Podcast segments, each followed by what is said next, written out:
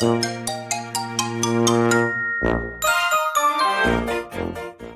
はようございます。たかしです。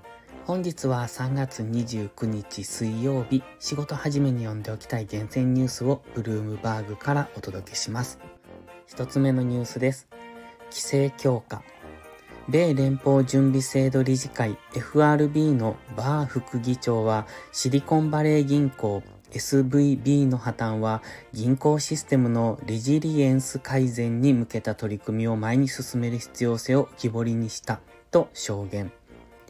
連邦預金保険公社 FDIC のグルーエンバーグ総裁も1000億ドルを超える資産を抱える銀行が金融安定に及ぼし得る影響を明確に示したと発言した。新たな規制案は正式に提示された時点で共和党から一斉に反対される見通しだ。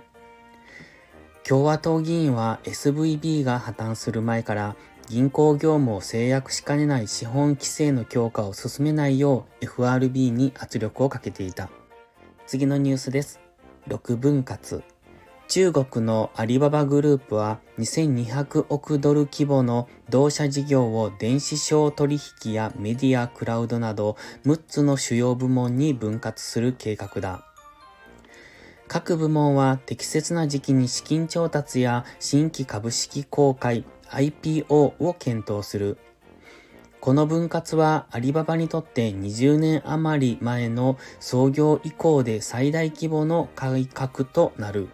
分割によって各部門の独立性は大きく高まり、将来のスピンオフや IPO に道が開かれる。アリババの発表は1年余り国外で過ごしていた共同創業者で富豪のジャック・マー氏の帰国と時期を同じくした。アリババの米国予託証券 ADR は急進した。次のニュースです。仏銀捜査。ソシエテ・ジェネラルや BNP パリバなどの銀行が配当に関連する税逃れやマネーロンダリング、資金洗浄をめぐり、フランス検察当局から調査を受けており、計10億ユーロ超えの罰金を課される可能性がある。当局によると AHSBC ホールディングスや普通ナティクシス、BNP のエクサン部門も捜査対象になっており、罰金にはペナルティと未払い利息が含まれる。捜査は配当のアービトラージ戦略に関連するもので、この戦略では株主が配当課税を回避するために海外に拠点を置く投資家に短期間株式を譲渡する仕組みだ。次のニュースです。銀行問題の影響なし。米民間調査機関のカンファレンスボードが発表した3月の米消費者信頼感指数は予想に反して改善した。景気や労働市場の先行きに関して楽観的な見方が強まった。今後6ヶ月の見通しを反映する期待指数は上昇した。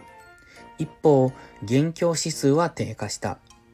調査は SVB 破綻から1週間余りが経過した3月20日までの回答が元になっており、銀行不安は今のところ消費者信頼感にほとんど影響していないことが伺える。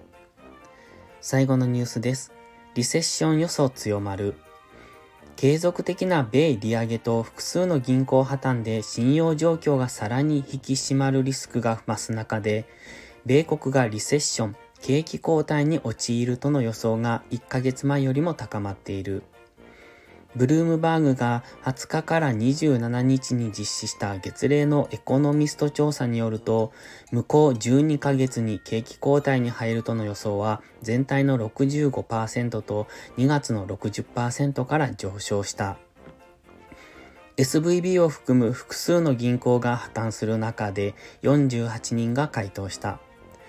個人消費支出 PCE 価格指数の伸びについて、エコノミストは24年7月から9月まで全四半期の予想を引き上げた。今朝のニュース5本は以上です。本日も元気よくいってらっしゃい。